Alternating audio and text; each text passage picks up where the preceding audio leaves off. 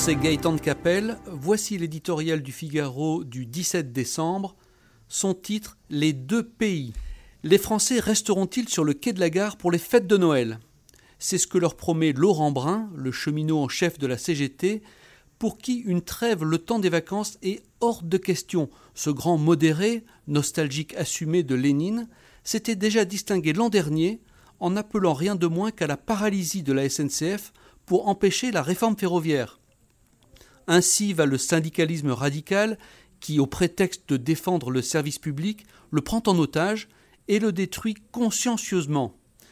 Depuis maintenant douze longues journées, la France offre au monde l'étrange spectacle d'un pays coupé en deux. D'un côté, une minorité de grévistes, 11,2% lundi à la SNCF, bloque la quasi-totalité des transports publics pour s'opposer à la réforme des retraites non pas pour défendre l'ensemble des Français comme elle le prétend, mais pour préserver les régimes spéciaux.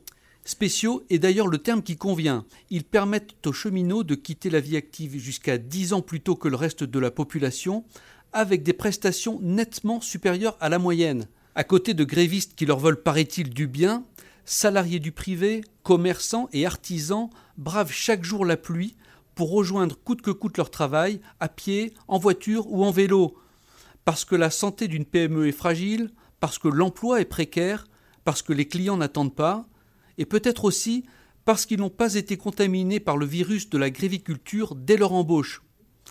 En perdition depuis la crise des Gilets jaunes, la gauche et les syndicats voient dans la réforme des retraites une aubaine pour prendre leur revanche. Peu importe leurs divergences, ils rêvent d'en découdre avec Emmanuel Macron.